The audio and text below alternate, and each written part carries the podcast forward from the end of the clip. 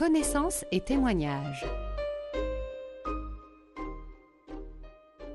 Je reçois aujourd'hui Marguerite Léna. Marguerite Léna, bonjour. Bonjour. Alors avant de vous présenter à nos auditeurs, votre nom commence à nous être un petit peu familier parce que nous avons largement relayé l'information de votre venue sur Laval pour deux conférences. Une conférence grand public qui avait lieu le vendredi 5 novembre. C'était l'urgence éducative dont vous allez nous parler. Et le lendemain, le samedi, vous rencontriez les éducateurs chrétiens autour du thème alors vie. Donc Marguerite Léna, ce qui serait intéressant, si vous puissiez vous présenter, vous appartenez à une communauté religieuse, la communauté Saint-François-Xavier. Voilà, bah écoutez, merci d'abord, merci pour la communication que vous avez faite de ces deux conférences euh, en amont, et puis pour la joie que j'ai eue à rencontrer justement à la fois des personnes euh, vendredi soir et puis euh, ce samedi, ces éducateurs chrétiens hein, qui ont l'air bien éducateurs et bien chrétiens, donc c'est très bien. En ce qui me concerne, j'appartiens à cette communauté qui a été fondée il y a un peu plus de 100 ans maintenant par euh, une femme euh, qui était une grande éducatrice, Madeleine Danielou. C'était la mère du cardinal Danielou, qui est quand même assez connu lui aussi. Et Madeleine Danielou a eu cet appel. Elle a eu le premier appel, c'était plutôt de répondre à la détresse euh, d'une époque qui était au début du XXe siècle, qui était une époque très anticléricale dans le contexte universitaire. Et elle s'est dit, il faudrait que les études permettent aux jeunes femmes non pas de perdre la foi, mais au contraire d'approfondir leur foi. Et donc, ça a été le point de départ. Comme souvent, les communautés religieuses commencent d'abord par la conscience d'un besoin. Vous voyez, Mère Teresa, c'est d'abord se mourant sur le, bord de la route. Elle n'a pas eu l'idée d'abord de fonder un ordre. Elle a eu l'idée de répondre à ce mourant sur le bord de la route. Et Madeleine Danielou, elle a eu l'idée de répondre à cette jeune fille qui lui disait ah ben voilà j'ai lu Ernest Renan, j'ai perdu la foi. Et elle s'est dit c'est pas possible que la culture soit contradictoire avec la foi. Et donc, à partir de là, elle a commencé à rassembler autour d'elle des jeunes filles qui d'abord voulaient l'aider dans cette tâche. Et puis, il y a eu une prise de conscience progressive que l'appel était peut-être plus radical encore et que c'était vraiment l'appel à consacrer sa vie, à transmettre la vie de Dieu à d'autres à travers cet instrument extraordinaire qu'est l'éducation. Donc il s'agissait déjà à cette époque-là de quitter un certain courant en tout cas une certaine ambiance, une certaine euh, idéologie pour retourner à la source. Déjà. Absolument. Mais ça, vous savez, c'est déjà et c'est toujours, hein, ça sera toujours comme ça. Alors c'est amusant parce que je dis ça parce que c'est un petit peu aussi le fil rouge de vos conférences. On va évoquer la première conférence que vous avez pu donner où vous mettez en avant un paradoxe, le paradoxe de l'urgence, l'urgence dans notre société qui va vite et dans le même temps cette question éducative qui prend du temps et qui demande de la patience. Mhm, absolument. Et alors en fait, euh, hier soir, je suis partie d'une euh, phrase de ce grand romancier russe qui s'appelle Solzhenitsyn, Alexandre Solzhenitsyn, qui dit quelque part l'urgence de semer d'abord ce qui pousse ou croît le plus lentement. C'est une évidence d'agriculteur, semer d'abord ce qui a besoin de plus de temps pour mûrir, mais c'est aussi une évidence d'éducateur. C'est-à-dire qu'effectivement, il est urgent de faire de l'éducation parce que l'éducation va demander beaucoup de temps. Alors c'est une urgence pour les parents qui mettent au monde un enfant, mais c'est aussi une urgence pour notre société tout entière. Et ce que vous dites à brûle pour semble, j'allais dire, presque évident pour n'importe quel parent que ça prend du temps et qu'on ne peut pas demander à un petit d'être poli tout de suite et d'intégrer les règles de société tout de suite. Et pour autant, ça a été une commande. Pourquoi? Qu'est-ce que dans notre monde aujourd'hui a suscité ce besoin d'avoir quelqu'un qui vienne nous éveiller sur cette urgence? Peut-être parce que les problèmes sont devenus trop complexes pour être résolu simplement avec euh, le bon sens immédiat. Au point d'ailleurs que quelquefois on perd ce bon sens immédiat qui est pourtant bien précieux. Donc il faut conjuguer aujourd'hui à la fois le recours au bon sens et la mise en œuvre de tous les éléments qu'on peut essayer de transmettre à des jeunes pour qu'ils aient tout de même devant eux des chemins de vie à peu près balisés et des chemins de mort à peu près obstrués. Je dis à peu près parce que la liberté singulière ensuite joue et on n'impose pas le bien. Hein. Le bien se dénature quand il s'impose. Ce qui veut dire en fait qu'aujourd'hui, dans tous les champs des possibles qui nous sont offerts, l'évidence de, pour reprendre vos termes, de chemin de vie, chemin de mort, n'est pas si évidente que ça. Loin de là, loin de là. Donc ça, ça demande, je crois, aujourd'hui, de la part des éducateurs, beaucoup de courage pour euh, maintenir des caps voyez Maintenir des caps sans que ce soit des réflexes défensifs. voyez, il me semble qu'actuellement, notre foi chrétienne, notre vie chrétienne a besoin d'être ouverte à l'ère du large, mais en maintenant le cap de ce que le Seigneur nous a donné comme chemin de vie, justement. Hein. Ça, nous n'en disposons pas. Vous évoquez cette question de défensive. Oui ça serait un écueil dans lequel euh, on aurait une tendance à tomber? Vous savez, c'est naturellement, spontanément, le réflexe de protection de tout groupe minoritaire ou menacé. Et c'est vrai que nous sommes, comme chrétiens, dans notre société aujourd'hui, minoritaires, et beaucoup de gens se sentent un peu menacés dans leur identité de chrétien. Et donc le réflexe spontané, c'est la fermeture. Et je pense que si on regarde l'Église primitive, où Dieu sait, ils étaient vraiment pas très nombreux dans un monde terriblement hostile, hein, beaucoup plus hostile que le monde actuel, l'Esprit Saint les a conduits exactement dans l'autre sens. C'est-à-dire dans le sens de l'ouverture, de semer à tous les vents, d'oser se risquer à, mais aussi bien euh, quand on pense que, euh, ben voilà, les pères de l'Église étaient nourris de la littérature païenne et ils ont su recevoir tout ça et en faire autre chose. Et il me semble que nous sommes dans une situation non pas identique bien sûr, mais analogue. Et donc, euh, bah, justement, si nous croyons dans la puissance de l'Esprit Saint, nous ne sommes pas condamnés à nous déterminer comme groupe minoritaire selon la logique sociologique propre au groupe minoritaire. Donc c'est un appel à l'espérance, absolument, à la créativité, absolument, absolument. Nous sommes des êtres individuels dans notre société. Pour autant, on appartient à des groupes. Mhm. Donc là, vous parliez de groupes chrétiens, mais euh, euh, il y a une multitude de groupes qui existent. Vous êtes attaché aussi à la notion de la fraternité, c'est-à-dire qu'on n'est pas seul. Mhm. Oui, oui, parce que alors j'ai essayé hier soir de faire une petite excursion linguistique et historique dans la genèse du mot de personne, qui est une genèse extrêmement intéressante dans la mesure où le mot latin persona, hein, donc même sans avoir fait de latin, on sait que persona doit avoir donné personne, hein, c'est pas compliqué. Mais persona, ça désignait simplement au départ le masque de théâtre, puisque les acteurs à l'époque se mettaient un masque pour jouer leur rôle. Et ce masque, alors personum, hein, c'est le son qui passe à travers, à travers le masque. C'est ça le premier sens du mot personne. C'est-à-dire l'idée que la parole peut traverser les apparences et rejoindre quelqu'un d'autre. Et donc, déjà dans ce sens très pauvre, simplement théâtral, il y a cette idée que le son s'adresse à autrui, que le son que j'aimais s'adresse à un autre. C'est déjà quelque chose d'important.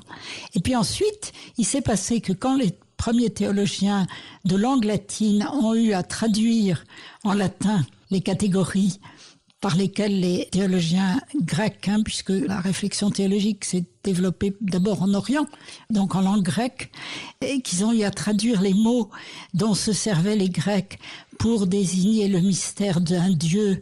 Alors nous disons depuis en trois personnes, mais ils ont pris ce mot de personne pour traduire le mot grec qui désignait la distinction entre le Père, le Fils et l'Esprit Saint. Et ils ont pris de nouveau ce mot personne pour désigner au contraire l'unité du Verbe de Dieu dans sa double nature, pleinement humaine et pleinement divine. Donc ce mot de personne en théologie, il a servi à la fois à distinguer et à unifier. Et ensuite, il est venu en philosophie et en anthropologie pour désigner la personne humaine. Et du coup, ça nous dit que la personne humaine, elle est à la fois cette relation et cette unité.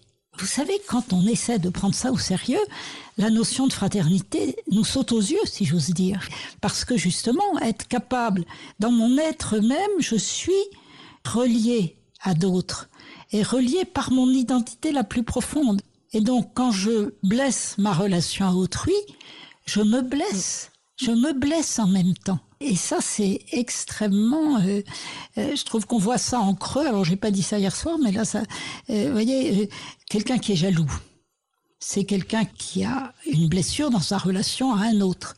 Or, rien n'est plus destructeur de la personne individuelle que la jalousie.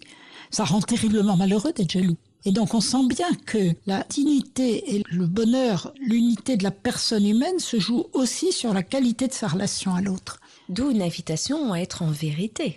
Donc le fait d'être en vérité, c'est d'être en vérité non seulement devant soi-même, mais aussi dans sa relation avec les autres. Alors ça met, c'est un cahier des charges très lourd, hein, parce que il ne faut pas méconnaître le fait que nos relations sont traversées par toutes sortes de conditionnements psychologiques liés à notre petite enfance, liés à notre histoire. La personne, c'est du concret, donc elle est prise dans tout ça à la fois, mais elle peut unifier tout cela. Voyez, quand on raconte son histoire, quand on se présente et qu'on raconte qui on est, on raconte une histoire. Et dans cette histoire, il y a des quantités de visages, des quantités de personnes qui ont été sur le chemin, obstacles, chemins, etc., et qui sont devenus des éléments constitutifs de ma propre identité. Je ne peux pas raconter mon histoire sans parler d'autres que de moi. À commencer par mes parents, bien sûr. Donc c'est très beau. Vous êtes sur votre radio chrétienne, Radio Fidélité. Je reçois aujourd'hui Marguerite Léna dans Connaissance et témoignages, professeure de philosophie ayant à cœur la question de l'éducation au sein de sa communauté Saint-François Xavier. Vous nous parliez de l'unité de la personne, pas seulement unité de la personne, mais également personne humaine, personne en relation avec les autres. D'où l'importance d'être à la fois en vérité, en vérité vis-à-vis de soi, en vérité vis-à-vis -vis des autres. Et pour l'éducateur que vous êtes, que nous sommes, eh bien, cette importance à oser finalement les paroles. Et donc, vous nous avez présenté un petit peu la conférence que vous avez pu donner le vendredi 5 novembre à Laval. Et le samedi, vous interveniez sur le thème alors vie. Choisis des chemins de vie et sois éclairé sur les chemins de mort. Oui, oui, en fait, c'est une citation biblique dans le livre d'Ézéchiel il y a cette parabole assez développée dans tout un chapitre, chapitre 16 du livre d'Ézéchiel, où le prophète, parlant au nom de Dieu, donnant à Dieu la parole en réalité, compare, compare l'histoire sainte d'Israël, la relation d'Israël à son Dieu, à l'éducation d'un nouveau-né abandonné dans un champ et que l'éducateur, avec un E majuscule, Dieu lui-même, n'est-ce pas, euh, prend en charge et puis aide à grandir. Et il est dit dans le texte, je te vis te débattant dans ton sang et je te dis, vis. Et j'ai essayé de montrer que cette parole, qui a pris peut-être un caractère très concret depuis un an et demi, presque deux ans, à cause de la crise sanitaire où tout d'un coup notre vie biologique nous est apparue comme quelque chose de menacé, comme quelque chose de précieux mais de menacé, c'est-à-dire quelque chose de fragile son enracinement biologique est devenu plus sensible, avec le risque quelquefois de réduire le vie au seul impératif biologique. Quand des personnes, par exemple, ont été privées de relations avec leurs proches alors qu'elles étaient gravement malades, on a vu comment le biologique l'emportait sur le relationnel. Et ça, ça pose quand même des questions sérieuses pour une compréhension juste de ce qu'est l'homme, de ce qu'est la vie, de ce qu'est la mort et de ce qu'est le lien le lien qui nous fait vivre, les liens qui nous font vivre. Oui, parce qu'on a pu voir de quelle façon, justement, sans lien, les personnes. Mais oui, elles ne mourraient pas forcément du Covid, elles mourraient aussi de solitude. Donc il y avait une espèce de leçon d'humanité qui se donnait en creux à travers cette situation. Marie de Henzel a écrit un beau livre là-dessus et il faut retenir ce genre d'expérience parce que c'est éclairant aussi pour les situations plus normales dans lesquelles nous sommes. Vous parlez de l'actualité et vous dites de quelle façon l'actualité peut nous obliger à nous re-questionner. Oui. Vous évoquiez aussi les questions auxquelles l'Église aujourd'hui est traversée. Mhm. Oui, tout à fait. Ça concerne au premier chef les éducateurs. Vous voyez, quand on voit que beaucoup, beaucoup, beaucoup des transgressions se sont passées dans des contextes éducatifs, c'est vraiment très douloureux à entendre parce que ça veut dire que le pacte éducatif, qui est un pacte de confiance entre les jeunes et les adultes, a été rompu. et que sous le couvert de ce pacte se sont passées des choses qui en étaient absolument le contraire. Donc je trouve que ça appelle à beaucoup de tristesse, bien sûr, beaucoup de vigilance aussi pour l'avenir et puis sans doute aussi des mesures concrètes pour éviter que ce genre de dérive soit facilité par euh, les structures, les systèmes. Il y a quelque chose de blasphématoire dans ce qui s'est passé, voyez, au sens propre, c'est-à-dire un blasphème commence quand on abîme le sacré. Et là, il y a quelque chose de sacré dans la conscience d'un enfant, il y a quelque chose de sacré dans le corps d'un enfant, comme d'un jeune, comme d'un adulte. Et quand ça s'est touché, on n'est plus simplement dans la faute, on n'est plus simplement dans le crime, on est aussi dans le blasphème. Et ça, c'est grave. Enfin, déjà, enfin, Dieu sait. Déjà, l'acte en lui-même est grave. La faute, la faute et le crime sont déjà fameusement graves. Mais venant d'éducateurs chrétiens, il y a presque un triple crime. Ça relève du blasphème en même temps que du crime. Oui, je crois. Enfin, c'est très mystérieux, mais je me dis aussi que là où la sainteté devrait apparaître, les prêtres sont pas plus saints que vous et moi, mais ils sont chargés de rendre la sainteté accessible à d'autres par la vie sacramentelle en particulier. Bon, ils sont pas les seuls à être chargés de ça, mais ils sont aussi chargés de ça et peut-être à un titre particulier à cause de cette dimension sacramentelle. Et là où cette mission de sainteté présente, c'est là aussi où les forces du mal, les forces de la mort, les forces de la destruction se déchaînent le plus. On le voit dans l'évangile. Il suffit que Jésus paraisse quelque part pour que les diables, pour que les démons sortent. Donc dire ça n'est pas une explication et encore moins bien sûr une excuse. Dire ça, c'est faire apparaître la radicalité du mal qui est en cause. Loin de le diluer dans des bons sentiments, c'est au contraire, d'une certaine manière, le radicaliser. Le Christ est mort sur la croix pour nous sauver de cela. En fait, le Christ est mort sur la croix pour nous racheter nos péchés, pour nous dire que toute personne humaine a sa dignité. Mmh. y compris le bon larron, et y compris le mauvais larron. tout à fait. Tout à fait. Et ça, c'est vrai. Et ce que j'ai essayé de dire hier soir, c'est que aujourd'hui, si on essaie de définir l'homme comme on définit les réalités du monde, c'est-à-dire en marquant, en distinguant, en marquant des frontières, ceci n'est pas cela. Euh, on est très embarrassé parce que les frontières traditionnelles sont non pas supprimées, mais sont actuellement le lieu de beaucoup d'hésitations ou de confusion. Je pense par exemple à la frontière entre l'homme et l'animal.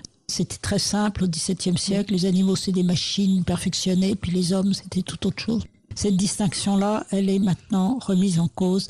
Ça a d'ailleurs des avantages aussi, parce qu'il y avait quelque chose de de, pas forcément ajusté. Abstrait et de pas vraiment ajusté dans une opposition de l'homme et de l'animal complète. Voyez, bon, la frontière de l'homme et de la machine, du naturel et de l'artificiel, qui était très nette dans la tradition philosophique classique, hein, depuis Aristote, cette frontière-là devient également dans les courants homme augmenté, etc., devient quelque chose de fluctuant. Et donc, tout effort pour donner de l'homme une définition objective est actuellement fragilisé parce qu'on a mesuré à quel point il y a une plasticité du cerveau humain, une plasticité des mœurs, une plasticité du cerveau à l'environnement et de l'environnement au cerveau qui fait que l'homme est capable de beaucoup beaucoup de choses diverses et qu'on ne peut pas trop vite l'enfermer dans une définition.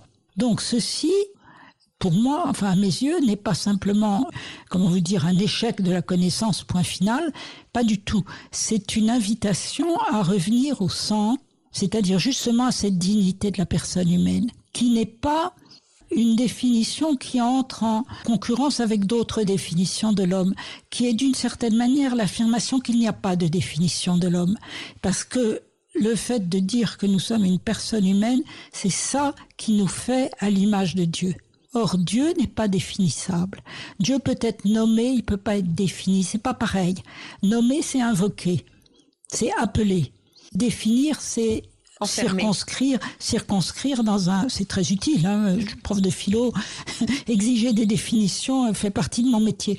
Mais là, en l'occurrence, il faut renoncer à définir pour pouvoir nommer et appeler. Et donc, un enfant, c'est quelqu'un qu'on nomme et qu'on appelle. D'ailleurs, Quand un enfant vient de naître, la première chose que vous vous demandez, c'est pas combien pèse-t-il, mais c'est comment, comment l'appelle-t-il? Comment, comment l'appelez-vous? Comment s'appelle-t-il? Et ça, c'est très intéressant parce que ça dit quelque chose de fondamental sur ce qu'est une personne humaine. Une personne humaine, ça ne se voit pas. Une personne humaine, ça se respecte. C'est pas pareil. Dévisager n'est pas rencontrer un visage. Dévisager et réduire un visage à la chose. Mais justement, c'est le mépris. Par contre, respecter quelqu'un, c'est le rejoindre comme une personne, c'est-à-dire s'adresser à lui, l'appeler ou se laisser appeler par lui. Et ça, c'est notre relation avec notre proche et c'est notre relation avec Dieu. La prière n'est pas un exercice de définition de Dieu. Donc voilà, pour moi, la, dignité humaine, c'est ça. Vous voyez, c'est le fait que la notion de personne est une catégorie éthique, juridique et éthique. Juridique parce qu'éthique, euh, qui tient par la force de la conscience et non pas par la force de la détermination. Et donc de ses capacités, et de ce qu'elle sait faire et, de ce qu'elle sait pas faire. Et si la personne, du coup, ne se connaît que dans le respect, eh bien, elle est tout aussi invisible en moi qui suis en train de vous parler que dans un embryon que dans une personne euh, en fin de vie qui est réduite à un état végétatif. De toute manière, la personne est invisible. Simplement, quand euh, c'est quelqu'un qui s'exprime et qui a l'air euh, présent, on a le sentiment qu'on voit la personne. Mais non, on voit un individu en train de parler, mais c'est par le regard sur sa dignité, le regard de respect que je perçois la personne et que je lui donne, alors j'allais dire un nom, une identité, et, une valeur. et que nous nous appelons mutuellement comme euh, personne. Je trouve que cette distinction-là permet de traverser avec beaucoup de sérénité et d'espérance les perturbations ou les turbulences des définitions objectives. Vous voyez qu'effectivement, euh, bah, les sociologues, les éthologues sont tous là à nous dire, mais vous savez, entre l'homme et l'animal, ou bien entre la manière dont vivent les, je sais pas moi, les tribus au fin fond de l'Amazonie et puis les, etc. On peut pas, on peut rien dire de général. Ça n'a pas d'importance. Du moment que vous dites que l'individu de la tribu d'Amazonie est une personne humaine il est plus proche de moi par là que si on parlait la même langue. Enfin bon. Non, mais ça donne, ça un donne petit peu de philosophie. Un petit peu de philosophie qui donne malgré tout un, un cadre et qui permet effectivement de se raccrocher sur cet essentiel au milieu de toutes les turbulences que l'on peut vivre. Voilà, et qui du coup a une vraie importance éducative parce que c'est difficile d'être adolescent dans un contexte où justement on vous dit bah, tu sais ton genre, tu peux choisir entre homme et femme, tu es pas si différent d'un animal, ton, de, vous voyez. Comment se repérer? Ah. Comment se construire comment, au milieu de Comment se construire? Comment se repérer? Bon ben, tu es une personne humaine tu es appelé à la liberté et cette liberté, elle t'est donnée pour que tu prennes ta vie en main et que tu en fasses quelque chose devant les autres et avec les autres et pour les autres. Ça, c'est vrai en toute hypothèse. Eh bien, Marguerite Léna, pour nos auditeurs qui veulent en entendre davantage, vos conférences ont été enregistrées. Donc, euh, d'ici peu, il y aura un cycle de conférences sur vos interventions qui iront un petit peu plus loin que ces 25 minutes que vous avez pu nous consacrer. Je vous remercie beaucoup. Et puis, bah, bonne continuation. Merci. Merci beaucoup à vous.